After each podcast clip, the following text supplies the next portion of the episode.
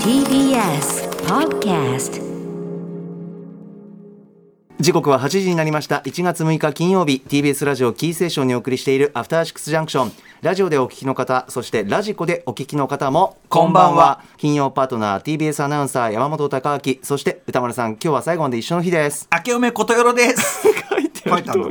明けおめことよろです。明けおめことよろそしてこの時間のゲスト映像コレクタービデオ考古学者コンバットレックさんでレックさんお願いしますはいどうも明けましておめでとうございあまーよっすしゃよっしゃーどういもや今気づいたんだけど、さ俺以外全員マスク黒いんだねおーね歌丸さんもまあ私まあもまあなんで黒派常に黒いや俺はその自分の着てる服が黒が多いから黒を大きくスタンバイしてますけど、この色のもありますよあそれは服が白い時は白にするみたいなまあその薄めのやつ、はいはい真っ白はあんましないかもしれないあーじゃあなんとなくコーディネートとして歌間さん黒コーディネートしてますはいはいあれ高木は僕はコーディネートっていうかなんか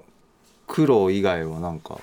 なん だろう手が伸びないあーでも黒ね好きだもんねそうですねただ、えっと、広火の中継とかでは、その白のなんて言うんだろうなああの皆さんしてますよねっていうあ白マスクをすこるれっていう 俺があつけてるやつなんでそのトゲのあるかのらいやなんかあの瞬間僕自分で自分のこと嫌いなんですよねあのあれだせ政治家の白い手袋みたいなもんだあなんかそんな感じかもしれもうない慣習上白になってますみたいなそうですねなんかこうここれをしておけばまあとにかく間違いない間違いはないのかなっていう、なんかこうあなーなんかんか中でも高木のやつサラサラっていうかあそうですねあんまりなあか生地がのかなんていうんですか肌にガサガサしないようはいはいはいなはい傷つけないようなかっこいいよねなんか広うんく大なんきくかてちょっとありがとうござ違いますうよね、うん大きくて他の人がやってんのと、うんうんあとか全員割と違うタイプつけてるんだうね、ん、形えとか劣化はそのあんまこだわりがないってことじゃん俺はかみさんが買ってきてるやつをつけてるすごいねお母さんが買ってきたパンツ履いてるみたいなそうそうそうそう BV B BVD みたいなそうだね白ブリーフ白履いブてリるーみフたいな白ブリーフ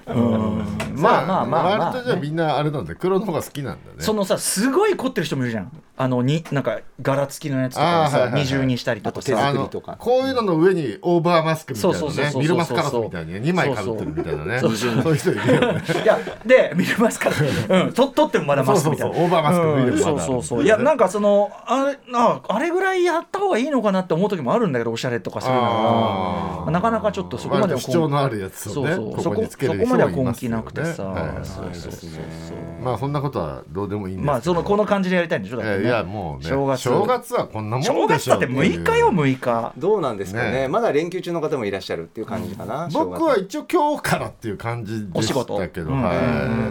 い。え実家帰られたりと実か家帰ったりしましたが年末年始はなんだろうね何してました年食うとなんか忙しく感じるようになってくるね年末年始あまあ忙しいあいあの挨拶まあ多分そのご実家帰るのだってね移動もあるし、そうだでね家族連れてくとなるとまたね、まあ、あとまた年末に結構なんかちょっとさまあ相変わらずコロナで第8波とかもあるけど、前よりちょっと気をつけながらだったら飲食ちょっといいんじゃないですかはいはいはい感もなんか少し世の中的にある確じゃかないにで確すかかにちょっと師走的なそうそうなん要で素がちょっとまあ今まで3年間会ってなかった人もいろいろ会おうか確かなにと思って、えーだから12月の半ばぐらいに松山行って杉作さんに会ってきたりとあかあそうそうらしいですえねー楽しかそっうたそうまあ楽しいまあ楽しいは楽しいんですけど、うんうんいいなまあ3日間杉作さんが毎日うんいそいそと車運転していろんなとあこあ連いいれでてっすてくれねたりとうんかうんうんまあただ泊まるの合宿所だったんでうんあそこのねあのいっぱい物がつあの段ボールが積んであるとこね段ボール合宿所うんあのねあんだねアジトが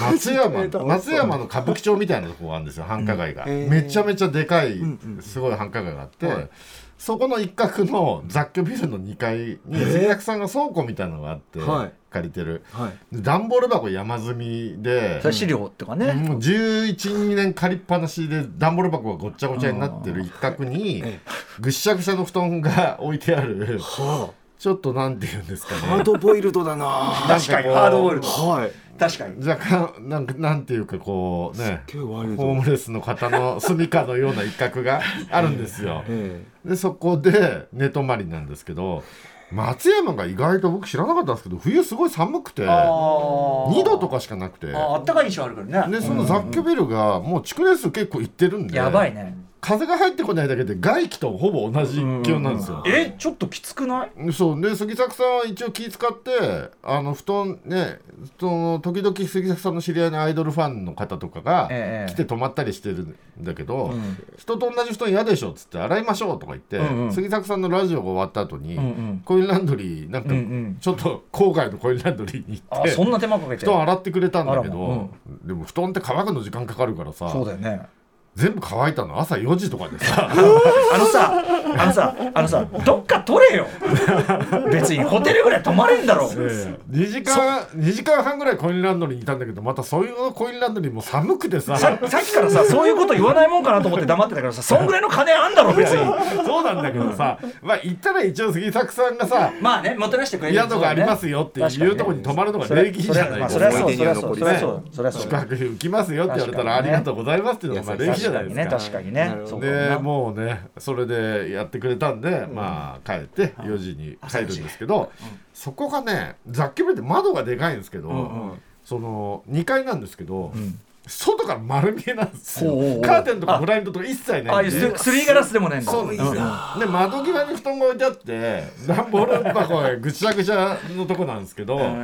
でその前に泊まったお宅の人とかがね、食い散らかしたもんとかまんま置いてあるみたいな状態 やだなあ俺は使そうっいうたティッシュとか散らかってたりやだとよか。おいおいおい有機物は勘弁してくれよすご飲みいかなけのビールがあったみたいな状だ態よなマんジですけどでそうそうそうでもめったと人が来ないんですよ何ヶ月かに1回多分電気がつくみたいな感じなんですけどやだよで向かいのビルとかから丸見えのとこでさちょっと着替えるとさもうパンツになってるのから外から丸見えなわけよ外外のさキャバ嬢とかホストのあんちゃんとかがさあギャーギャー騒いでるのから丸見えのとこでさ着替えたりとかしてさ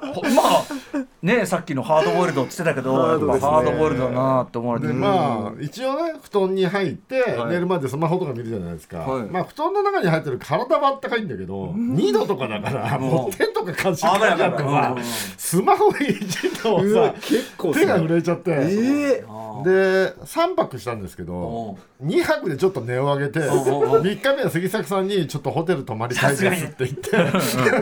さすがにうんホテルにいや体壊しちゃうからねで杉田さんがあの「いいホテルありますよ」っつって行ってくれたとこ予約してで、まあ、ホテル泊まったんですけあよかどったそしたらそこがあの「ここが松山の暴力街です」とかいうとこに連れてかれてうんうんうんそのその繁華街の反対側あたりにあるところにホテル取ったんですけど、そこがあの本当松山で有名な暴力街で。暴力街まあ暴力街ってなんだよ要は薬物の密売とかあー売春とかの巣窟でそんなこといいんですかこんな風に言っちゃったらおっぴまらあになんなんだとと言言っわてれたたんりですすよ。るってここでデストラクションベイビーズの撮影をしてましたあっあていうね。ええ柳楽君のねえーそうそうそうそうあーそうそうスキーあーそれは暴力都市だマリコ監督の。それは暴力都市だわそんな舞台なんか杉作さんマリコ監督とすごい仲いいみたいで、あそーうそう。マリコもここで映画撮ったよなんて言われて。へえ実際にマリコの映画は実話だからねあれって言われて。ああいうそ狂うそうそう狂犬みたいなやつがいこるんだの通りであれと同じことが起きるかもしれないからねとか言われたホテルに泊まったんですけど、まあねまあ そねうそうそう恐ろしいへなーあそうなんだそうそんなホテルに泊まったりとかして、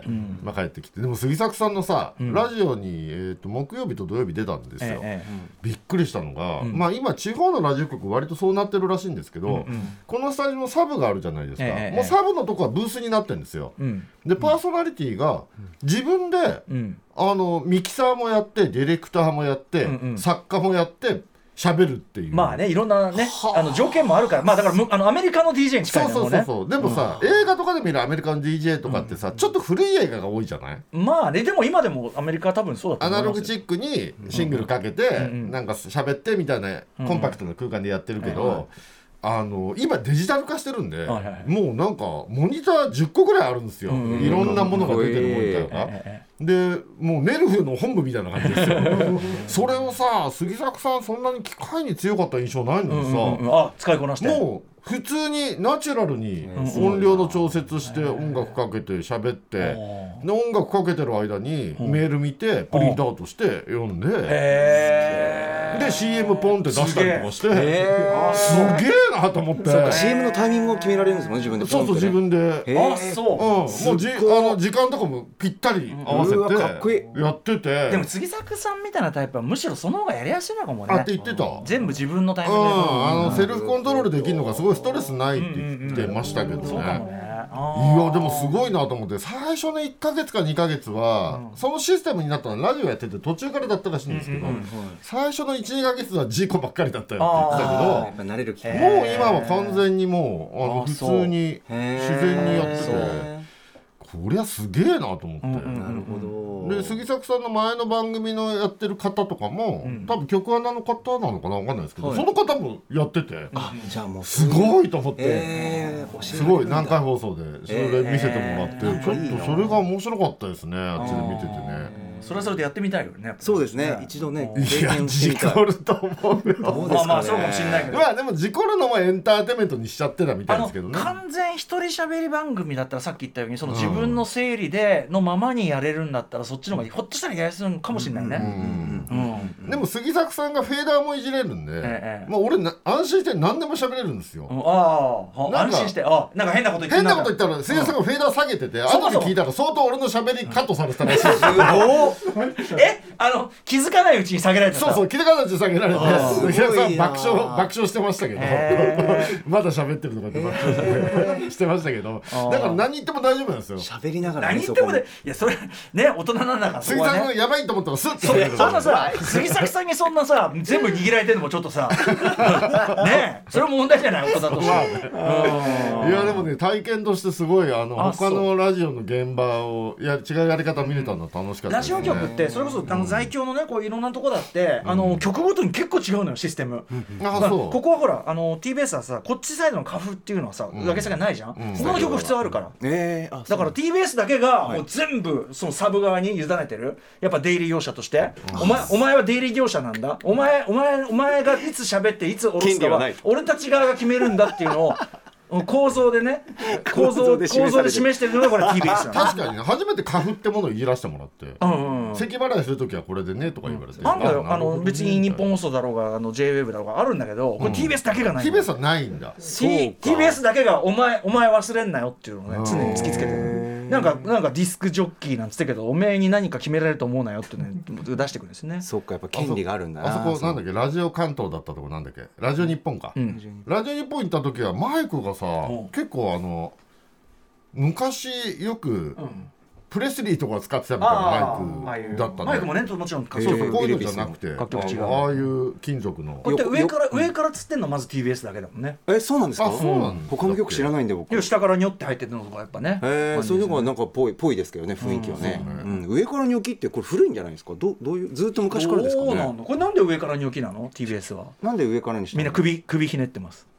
振動を。そうそうそうそう床の振動が影響しない。あのねーテーそうブルかでやると結構響くらしいんですよなるほどねこっちも向けるとなるほどねあー確かにねそういうことそうそうそうかそう下からねマイク出してるとこれねディスクあのいわゆるパーソナリティの大半はねもう貧乏ゆすりものすごいしてます んでええやっぱりそれマイクもう大大半は貧乏ゆすりしてるやだなうんなん大半はもうみもう赤江玉緒さんなんかもう大変な貧乏ゆすりし聞いてたことない ですけどね大変な貧乏ゆすりしてる何があるのよ放送中にそんなイライラしないやだお昼からそろそろ進めろって言われちゃってあのさ、あの話いいの何そうレクさんのなんかポケモンの話とそうあかポケモンの話ポケ聞モンだよそうだよやってるちゃんときたいですやってないなんだよどこまでやったんだよ、どういやどこまでっていういううかん、全然やってないえホゲータ選んだとこまでいやだからあのレックがすごい喜んでるの聞いて俺胸が痛かったんだよね えレック何がこれでこれで交換できるかなんか言って俺移動してて MX に聞きながら、いやーレックさん俺そこまでのテンションじゃねえんだけどなんでだみよだってダウンロードして買ったんでしょ買ったけどね前レクさんと僕話してましたよ歌丸さたいんなが買ったけやってるっどてそんなやっぱなんかちょっとあんま触手がええだってさその年末にゴッドファーザー見る時間あったらやれるでしょうよなんかゴッドファーザゴゴー見たと思ってたじゃんゴッド・オブ・ウォーはやってますよいやいゴやッいド・オやブ・いウォーやはいやっやていまやすゴッド・オブ・ウォーはやってラグランラグランロックはやってますけど、えー、いや今回のは本当に面白いからいややいややったよ途中までエスカレ途ート中までど何こよ何何匹か何匹途中って何途中ってどこでもなんかなんか家みたいのがあって、で家みたいのからどっか移動する途中になんか虫みたいのがいるから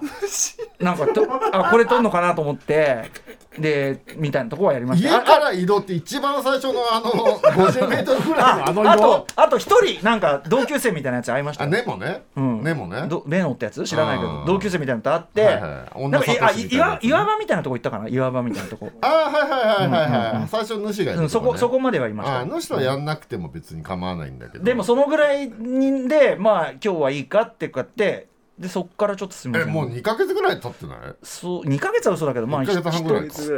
は経ってんのかなちょっとちょっとちょっとだからそのこうあんなはしゃいでるの聞いてあ悪いことしたなと思って 俺全然そんなんいじゃなやいいいややいやいやいやマジで今回あのまずシナリオが歌丸さん好みだと思うんですよあのねまずね僕そのやっぱなんこれ別にけなしてるわけじゃないの、ええもう単純に好みね、ええあのやっぱこの世界観とかデザインとかがそんなこういやそれは人を殺したりとかはないよ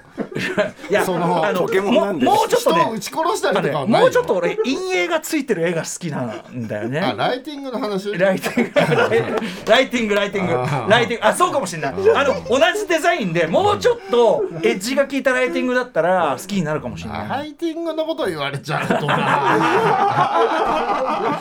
それ好きとか嫌いとか言われちだゃってさうと、だってさ、レックだって映画とかさ、ドラマ俺がさ、これ進めたら、ルックが嫌だっつって食わず嫌いすんじゃん。だからそれとま同あ、じで。映画は映像作品だから、だね、ゲームのって映像作品じゃんって。ゲームはだってそんなこと言ったらファミコンのディグダグとかライティングとかないけど面白いじゃんあれは、あれは、ディグダグは、ディグダグは、あ、まずあと俺、パックマンとでかあ別に俺でライティングも、とかあなあいじゃんいう当時の、そのゲーセンアクションゲームみたいなの基本的には下手だし、そんなに好きじゃないよ、俺。下手だかあら、そうなの下手だから、下手だから嫌いってエレベエレベーターアクションとボスコニア以外、そんな、あと空手道以外あんま好きじゃない。その辺もライティングとかどうなのよあれはでも逆ライティにングと、か逆 に、その、 ベタベタ当てじゃんあんなでのもほらあのボクスボスコニアンとかはボスコニアンはほら宇宙だからさ宇宙だからほら暗いしさあと人死んでるじゃんあれさすごいまあまあ乗ってる人がきっとね、あもうエレベーターアクションなんか殺人の続く殺人だよこれは、まあそうですねまあポケモンは確かに殺人のシーンはないですようんいや殺人がしたいわけじゃなくてなんかその、ほらほんわかしてんじゃんあとさ最初にキャラメイクすんじゃんキャラメイク今回って言うんだけどさ、まあぜキャラメイクの幅は狭いんだそようそんなに選べないんだよあれはねあーそうなんですね俺もいつも苦言を呈してるところああなんそですようなんだそうなんだなんであのもっとあのゲーム内に出てくるおじさんキャラとかいるじゃない、うんうんうんああれをさそうそうそうそうああいう感じにしたいわけだよってこさちは中ないんにださい選ろ択肢んなキャいろんな年齢とか性別そうのそうねそうキャラが出るんだったはいはらいそれが活かせるはずなんだからそうなんでいつも10歳児しか作れねえんだっていでうのはしょ10歳児あーだからでそしっかかもそれ俺は俺も不満ですお俺俺10歳の時はもっと混ぜてたからこんなノリじゃないんです よだからはあ千駄木の千駄木のキッズにはちょっとなんだかなみたいなああその時点でも常に10歳児にさせられるのはね俺も不満なんですよそうでしょそうでしょその幅が今あ回それ本当にそこが解決すればいいかもしれないだからあのゴッド・オブ・ウォーみたいな人がこうやってうろちょろしてでそのしばいてそのその辺にいる動物しばいてその集めるとかだった らそれはまた話別かもしれないいやいや動物縛いて集めるのはそうですよでも、見た目は10歳児なでのもそのででおもばかしてるけど半殺しにして捕まえでるもさ、その、でもさ、その、動物のデザインも、やっぱその、もっとさ、いや邪悪なやついるよ結構え邪悪なやつ結構いるよそうか、でも序盤はとにかく、いやいそやの、ホゲータの最終進化系とかめちゃ邪悪だよホゲータっていうのがいるのえホゲータでしょあなた選んだいや、のもう覚えてないんだよ。ワニだよワニもう覚えてない。あ、ワニ。あああれ最後めちゃめちゃと凶暴とにだよかくねあのうちの近所にいるなんか変な虫みたいの は俺別にいらねえやと思ってそうこんなん集めたくねえよと思ってなんかあいやだからまだ乗れてないんだからちょっとこれタイミングあるじゃんこういうのね,、まあねスラムダンクもこうまあ無理にねそうそう無理にそやっうて無もね理無理強いするとあされですけどうん昔俺しょ給食の時に酢豚く無理強いされて食わされて嫌いになっちゃったから、あーそういうことあるからタイミング大事ですよね、まあまあ大本人まはあその人で大人人になって美味しい酢豚食ったら美味しかったからもうちょっとね時間が必要でかももしれない今回のストーリーが結構シナリオ自体まあシナリオはねあのおまけみたいなもんなんだけど、ええポケモンって、そのクリアした後の収集とか対戦がメインだから、でもシナリオ自体はね割とストレンジャーシングスみたいな感じあのこの世界の裏側にもう一個みたいな陰謀論陰謀論っていうかまあまあそういうなんか怪奇現象とか怪異があって、学校の中で全然違うグループでああ付き合いがなかった友達たちが最終的には一つのチームになる話なんですよ。あーあそこまでね行ったらそれはそうそうだから、ああこういうのポケモンで今までなかったなっていうシナリオでああーあへ結ー構いいですけどねただ今回のはそもそもさ学校行きたくないのよ俺学校あでも学校授業とか受けなくて全然平気ほんほんとあの歴史の授業だけは一応受けなきゃいけないらしいんだけ歴ど史の授業あでも8回 A ボタン連打するだけだよ8回ボ タンそれでクリアだから がそれしないとなんか純伝説が捕まえられないみた学いな校とか行きたくねえからゲームとかやってんのにさ、あーポケモンの中でねなんでポケモン、えーまあスちカょーっレットとバイオレだッかトらのち話ょっとちょちょっとねポケモンはまんだもうちょっとお待ちください、ええまあまあでも学校もポケモンの勉強する学校だからねだからさポケポケ あいつらにまだねポケモンそのものにあんまり興味が持まてあてだなからいん基だよ本な、チュートリアルなんで学校はチュートリアルやる場所だかまら、あまあまあまあ、まあ、などういうポケモンなら欲しくなるのかな確かに歌丸さんが好きなねうんめでられるまあ、まあとこ銃のえ形と今か日持ってきてないの持ってきてないよスイッチな持ち歩けよ何のためのスイだッかチらなハのマってねえんだってばだからではこの後1週間のアトロックプレイバックしていきますお待たせしました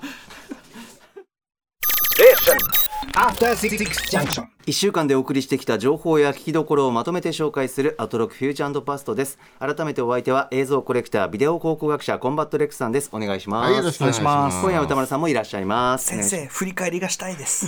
書いて 丁ある寧に読んで書いてある書いてある では早速今週のアフターシックスジャンクションを振り返っていきましょう各パートナーそれぞれが選んだ BGM をバックに今年も振り返りますではまず1月2日月曜日月曜パートナーの熊崎和人です新年一発目2023年1月2日月曜日振り返ります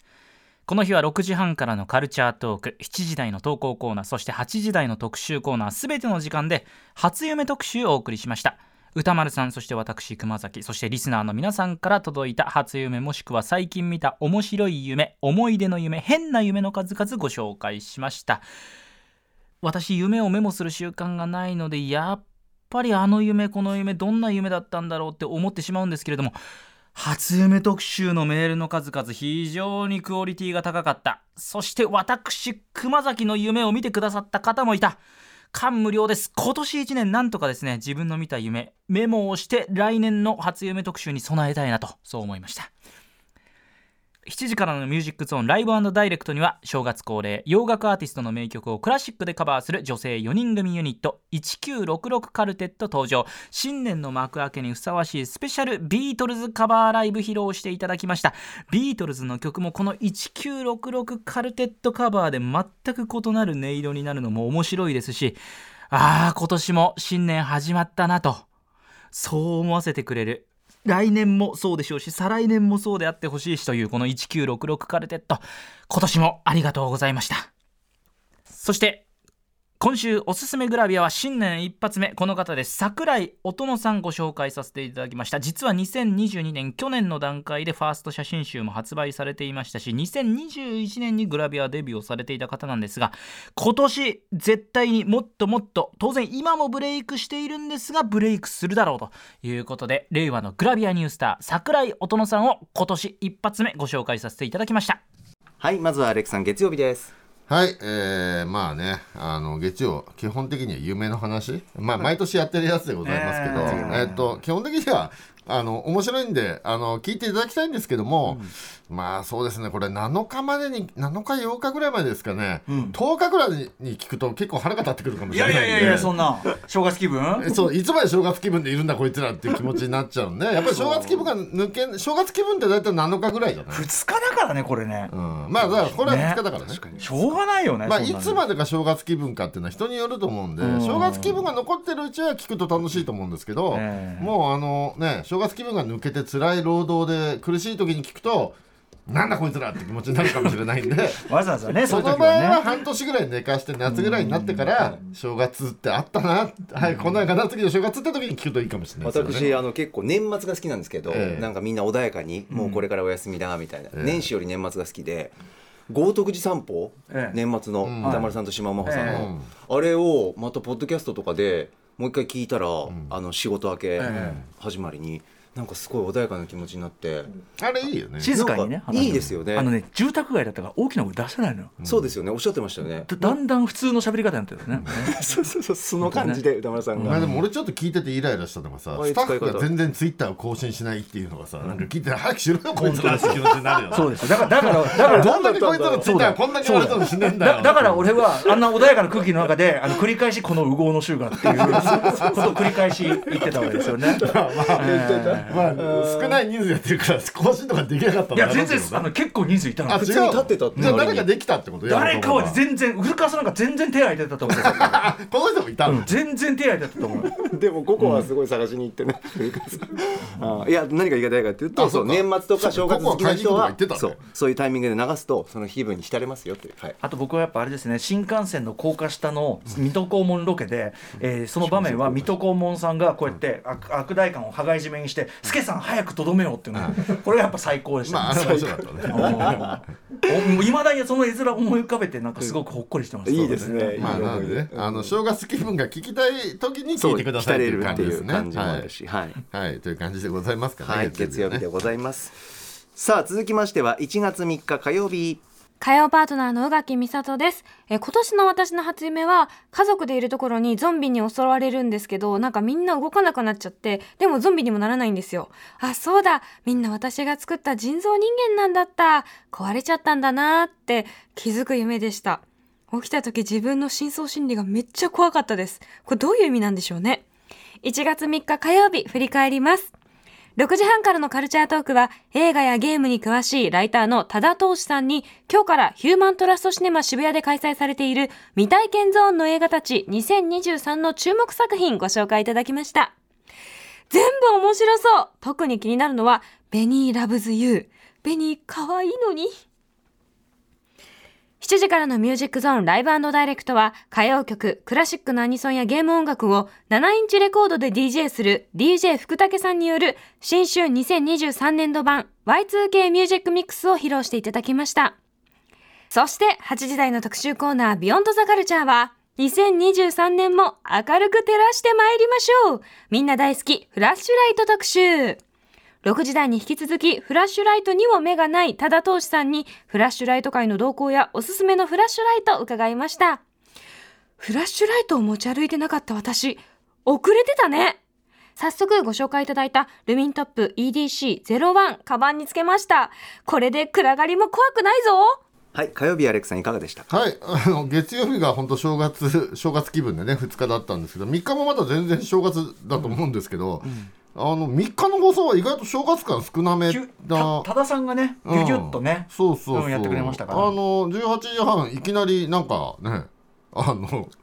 正月感のない普ま通にいい,、いい話ってそいうう毎年やってるあの未体験ゾーンのあれなんだけど、今年ちょっと結構粒揃いでそうだね、あの僕は1本目のあのウクライナでそうスナイパー2022年に作られたってスナイパー映画っていスうのナイパーこれは合同ネーブすごルいなと思いこまれしたねチケットがもうね売り切れちゃっててへねーなあそうなんだかなかねそうなのよあとはやっぱりメル・ギブソンの映画っていうのがね、ミッドナイト・マーダー・ライフね、うん T ラジオ DJ の話だからこのね。メル・ギブソンがもう自分が本当になんかいろいろねうん今の基準で人権的にアウトだっていうことを多分変わりたいって気持ちはあるからそういう映画を多分撮ってると思うんですけど、まあねうんだからなんかメル・ギブソンリアルピースメーカーみたいだなと思あって。あ、確かにね。自分がずれてることは分かってて変わりたいけどどう変わっていいか分からないみたいな状態なんだろうなってはいはいはいいう感じなのかなとは思いましたなるほどね。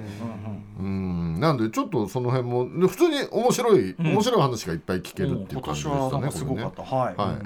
で19時代福武さんのやつは正月会いっぱいっていう感じでございましたね。あのさっきのカモメ児童合唱団のキリンジカバーやばく ないあれあれデックさん好みでしょ結構どっから持ってきたんだよって感じでしたそうけそうカどね。モメそのカモメ児童合唱団はそういう油断ならないカバーをいっぱいしてるんだっつってよね。はうあんはい、そして20時 代これは唐突だったな これは正月じゃなくてもな何これっていう感じなのライねト特集唐突にライトライトの話されてもなんかねちょっと気持ちがついていけない感じが特に正月っていうのもあってありましたけどね、いやいやもうまあ多田さんがライトが好きだってことは伝わってくるいよやねライトはでも備えないと備うえん備え防災の備えをね坊さんがそんなにうねん、していこうじゃないかとまあちょっと話でも触れてましたけど一時期ありましたよね棒みたいなやつ防犯に使えるライトみたいな危ないやつね、ああいうのはよくないどっちかというとドンキとして使えるみたいなだからなんかこううちに泥棒来た時とかに退治もできるみたいなあーやつ一長時期長めの結構、まあ、2 3 0年前ぐらいですかねなんか流行りましたよね、ねでもあんまそっち方向はね推奨しないと制度しないってことでしたね、あの沖はい縄でさ沖縄で暴走族に取り囲まれてライトでさ ライトで追っ払った液体ひとどかったな 何そのマッドマックスマジで本当にうーんまあ、確かにね照らされるといつ狙撃されるかわかんないですからねね、逆にでも外から照らされまくったら怖いよね、この確かにねこっちがだあーからそのほら、松山のさ、2階の部屋をよ、外のさ、やからがこうやってわーって照らしてたら さ、マジ恐怖じゃないもう。やんなくてもこうこうとこっちは明るくて外から丸見えながら照らす必要ないんですけ どねもう全部見えてるんでね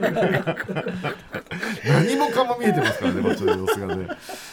やあの部屋すごいよな、まあ、備えあれば憂いなしという特そ集うですね。杉崎さんでも聞いたらさなんか今結構広い部屋住んでて、え2部屋空いてるんですよとか言ってじゃあそっち泊まらせてくださいよって言ったらいや僕はプライバシーは人には覗かせない主義なんでそっちに泊まってくださいとかあそういう絶こ対と止めてくんないんですよあそうなんだ。そうそうなんだ、そこは。あと言っときますけど、僕んちも暖房器具がないんで寒いのは一緒ですとか言われてじゃあじゃあまあいいかみたいな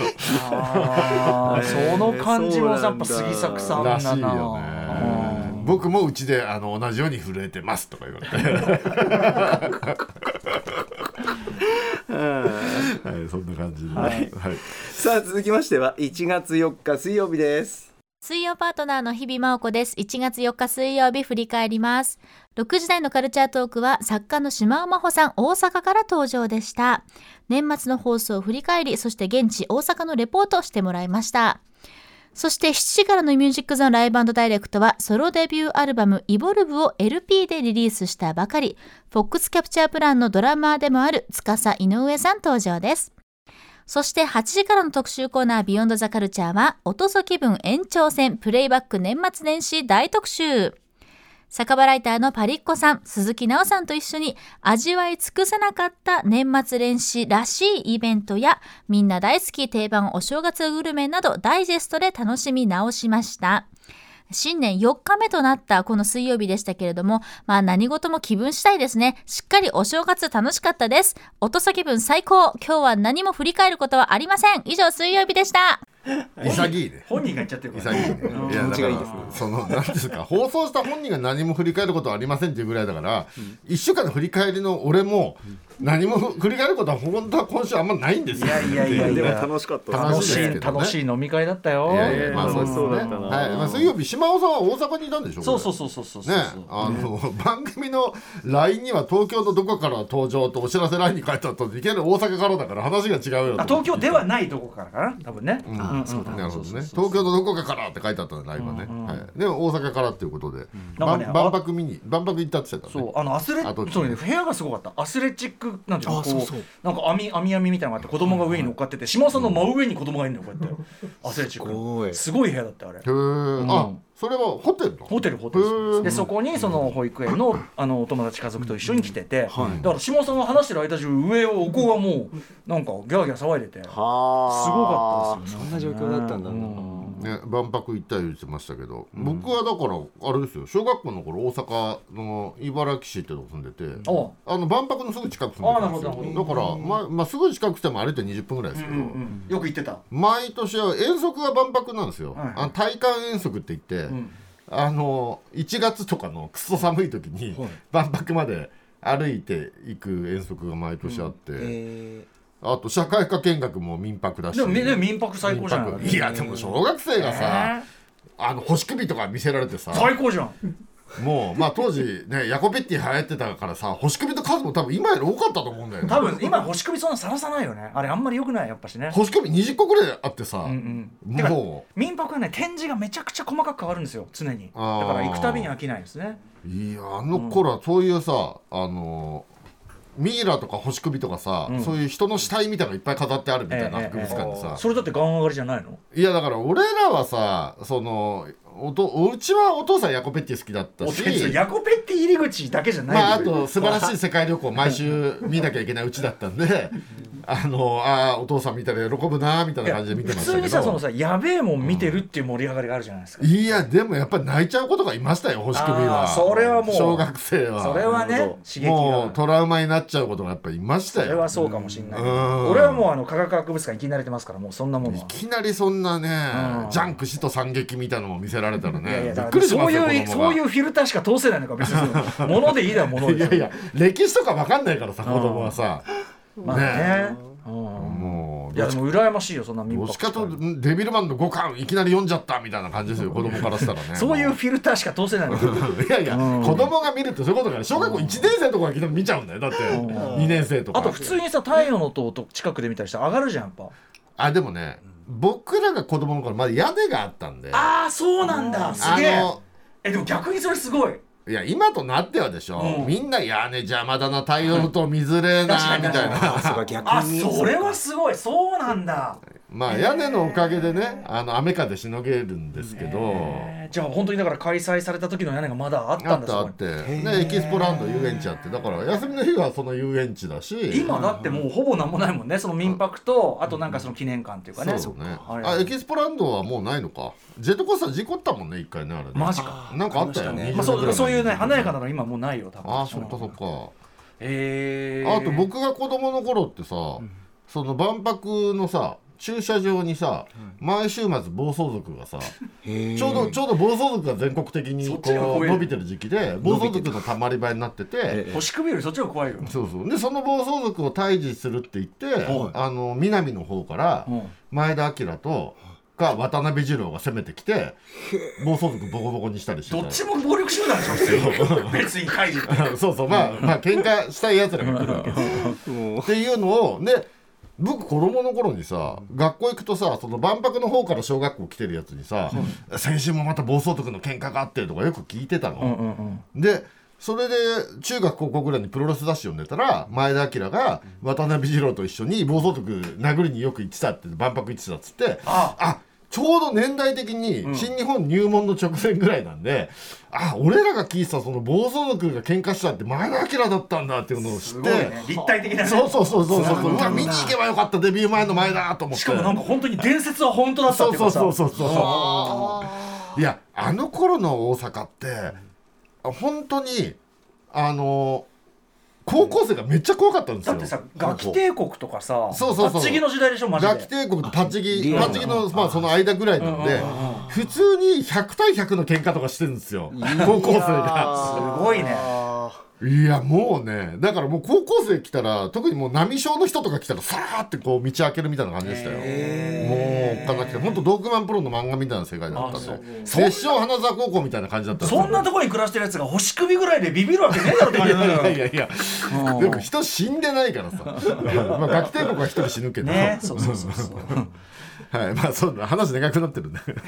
で、えーまあ飲み次はね飲み会だから、そうねあまあ20時代は飲み会はいすごい楽楽しい飲み会、あのおとそ気分をまだ味わいたいって人はぜひ聞きながら飲んで飲むとね楽しいんじゃないかなっていう、ね絶対楽しいですねまあパリコさんうんいろいろつものね名言出たと思うんだけど何にも覚えてないな、ねうんパリコさんと鈴木奈々さんいつものね面白かったよもう安定の安心の安心の2人そうとですひねびちゃんねひびちゃん仲いいからねこの人たちとねねめっちゃ合ってましたはいとても楽しかったですっていう感じですさあ続きましては1月5日木曜日です木曜パートナーうなえりさです1月5日木曜日振り返りますまず6時台のカルチャートークは私うなえりさがおよそ3年通算1000時間以上やり込んだ人狼ゲームの魅力そして注意事項また入門解説をさせていただきましたが私の話を聞いてもなお人狼に興味があるという方は覚悟を持ってその門を叩いていただけたらと思います。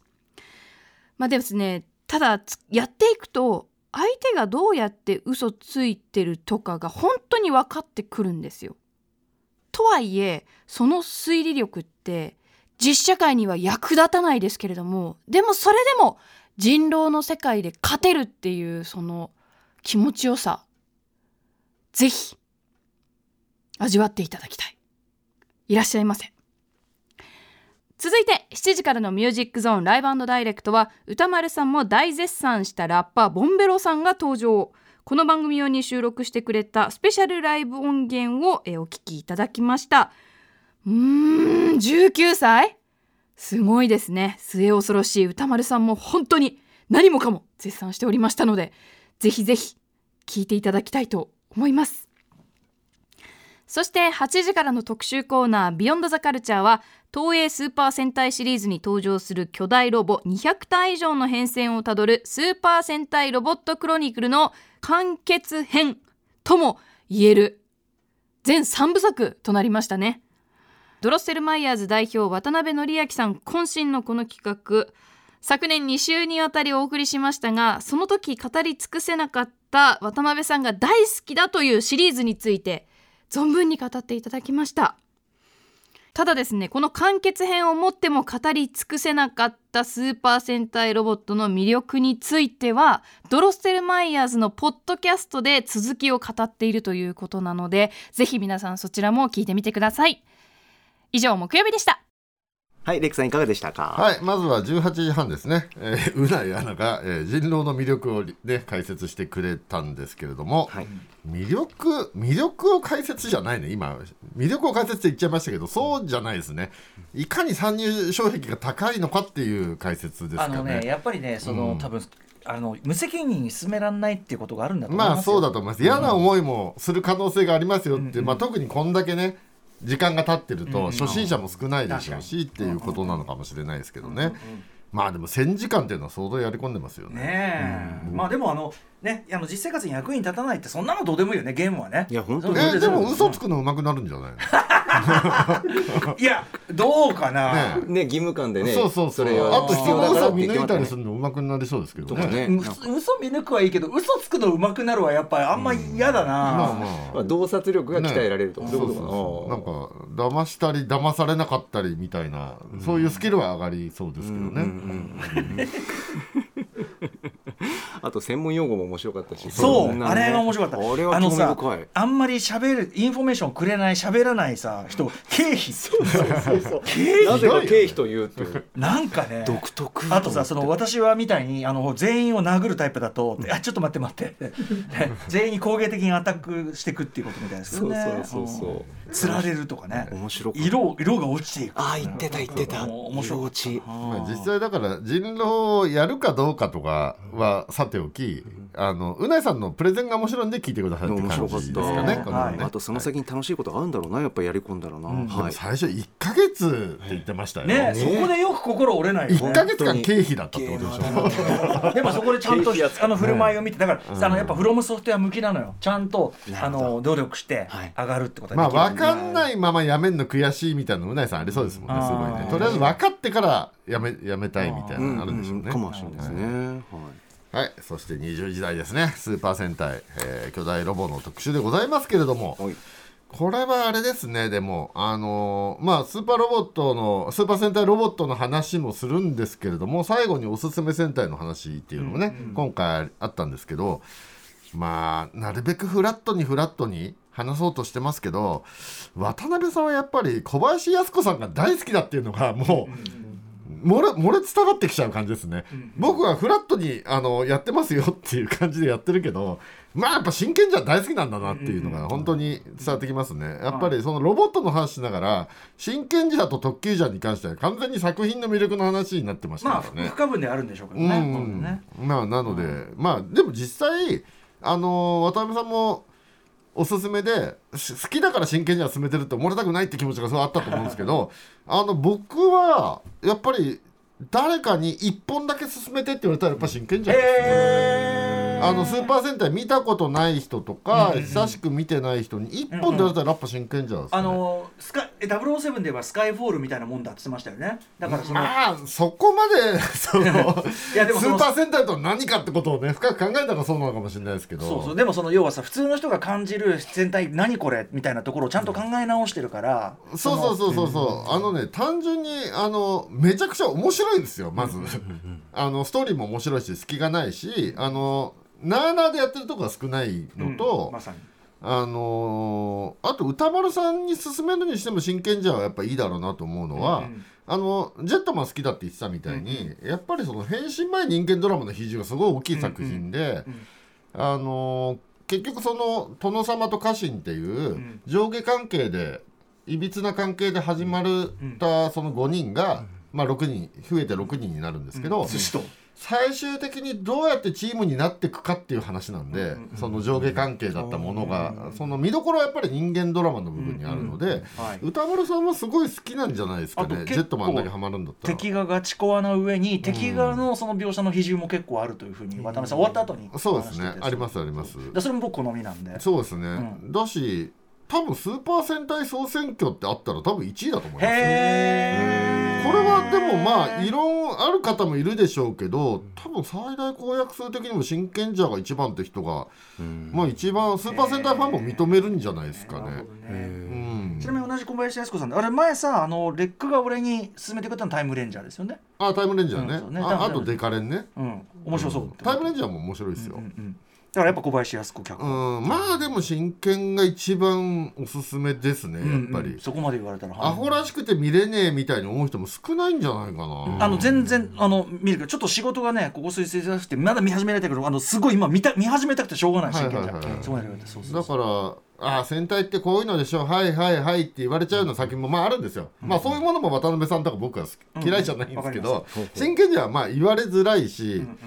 まあ本当に、あのー、シナリオよくできてるっていうか、人間がよく描けてるんで、本当おすすめ。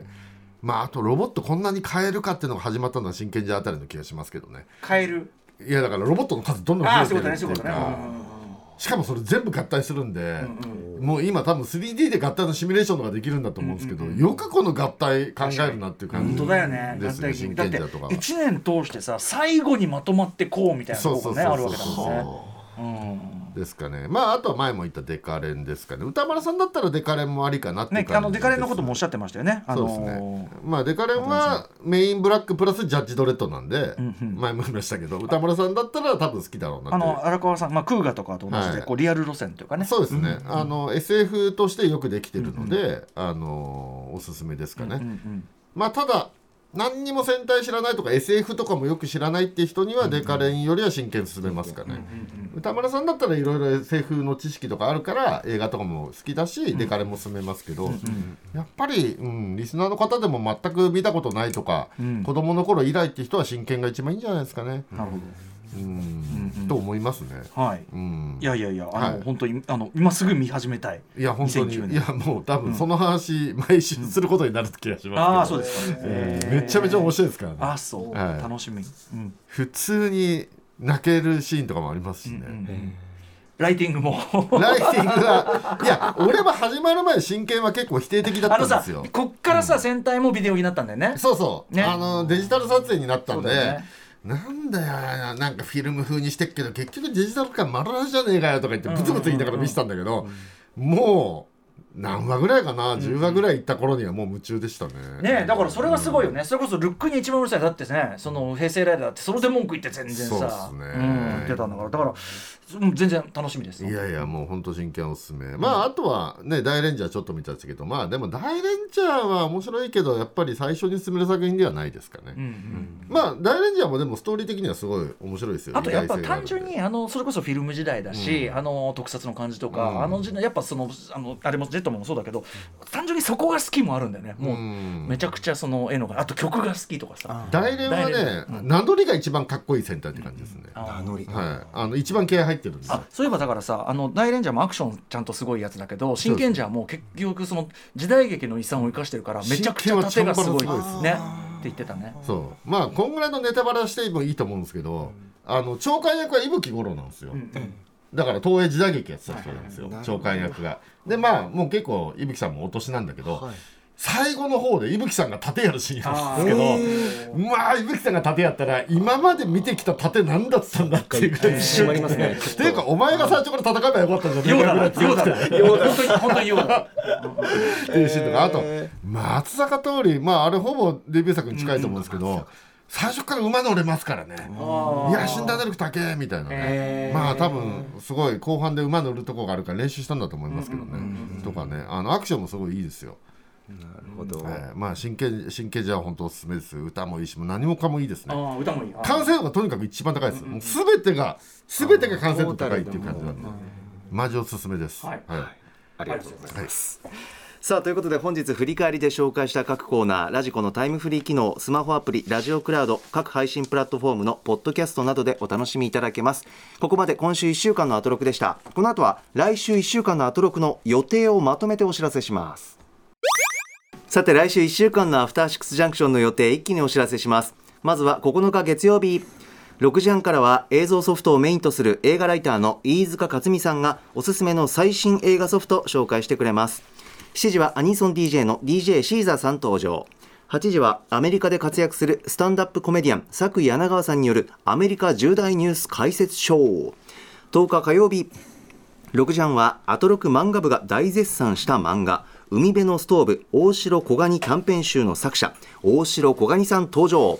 7時はもうすぐニューシングル「モナリの8ビート」をリリースする脇田モナリさん8時は読書遍歴や読書に対するこだわりなどを語らうブックライフトークゲストはテレビプロデューサー演出家作家の佐久間信之さん11日水曜日6時半は日比アナウンサーが音声ガイドを作成した短編アニメーション「骨神」の作者矢野穂奈美さん登場7時はアトロク盛り上げ番長にして TRF のリーダー d j k o さん登場8時は新海誠監督最新作「すずめの戸締まり」を音楽の視点で読み解く特集 by 音楽ライター小室孝之12日木曜日6時半のゲストはゲームジャーナリストのジニさん7時は去年12月にニューアルバム「忍者スクール」をリリースしたさよ姫坊登場8時は映画「ザ・ファーストスラムダンクの凄さをバスケットボール専門家の目線で紐解く特集解説はバスケットボールアナリストの佐々木クリスさんと NBA ジャパン主任編集者の大西レオさんです、はい、つまり水曜日の「えー、とすずめの戸締まり」小室孝之さん特集と、木曜日のこのバスケの特集どちらもこ解像度高すぎ新作シリーズということでなるほどはいえーお送りしたいこれからもあの定番的にお送りしたいというふうに思ってるシリーズです。ぜひ聞いてください13日金曜日6時半の週刊映画辞表ムービーウォッチメン来週歌丸さんが評論する映画は、えー非常宣言失礼しました非常宣言、はいえー7時からはヒップホップ DJ の DJ はじめさん登場8時は1週間の番組を振り返るアトロックフューチャーパスト次回も映像コレクタービデオ考古学者コンバットレックさん来てくださいます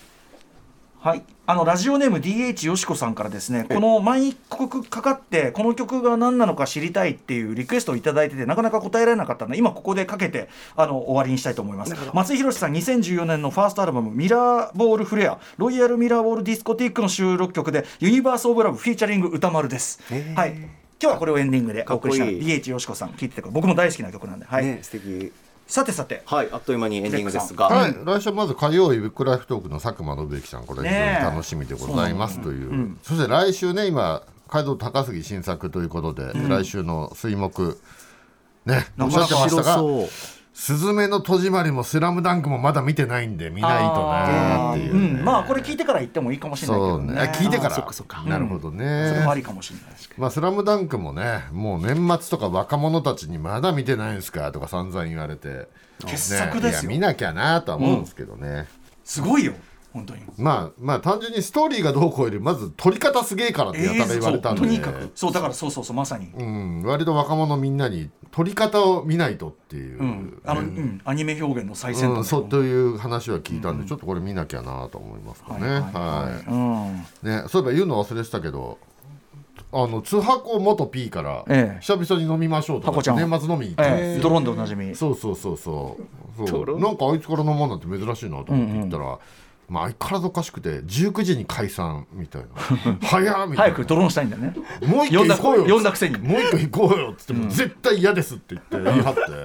それはだからもう積極的なガンとして認めないやっぱりネガティブドローンですねそうあのこれこれ以上いても身がないと判断した時のネガティブドロでーンもう帰ってきましたけどね、もう相変わらずよく分かんなかっ たな、なぜ俺と飲みたいと思ったんだって、もまあこんな会いたいとは思ってるこんな帰りたいんだったらさ、俺のこと好きじゃないんじゃない早でめすかに違うよでもレックさん早めに切り上げんだったら行こうかなって人はいっぱいいるんじゃないあなるほど長いから問で題もない19時早すぎません確かにスタート何時スタート15時、 2時間うん、いや4時間時間あ4時間まああ4時間ってじゃあでじゃあもでもあいつがどうしても15時から飲みたいとか言いました よでもまあハコちゃんがそんなに会いたがるなんてね、まあ珍しいっちゃ珍しいですけえどねお知らせ事ないのレックさんああそういえばあさって豊橋でイベント島尾さんゴーちゃん沖手さんってやってあえっとあ杉作さんもかあと来週あたりもなんかイベントがありますまた来週、レックさんよろしくお願いします,、はいお願いします皆さんまた来週 After Six Junction.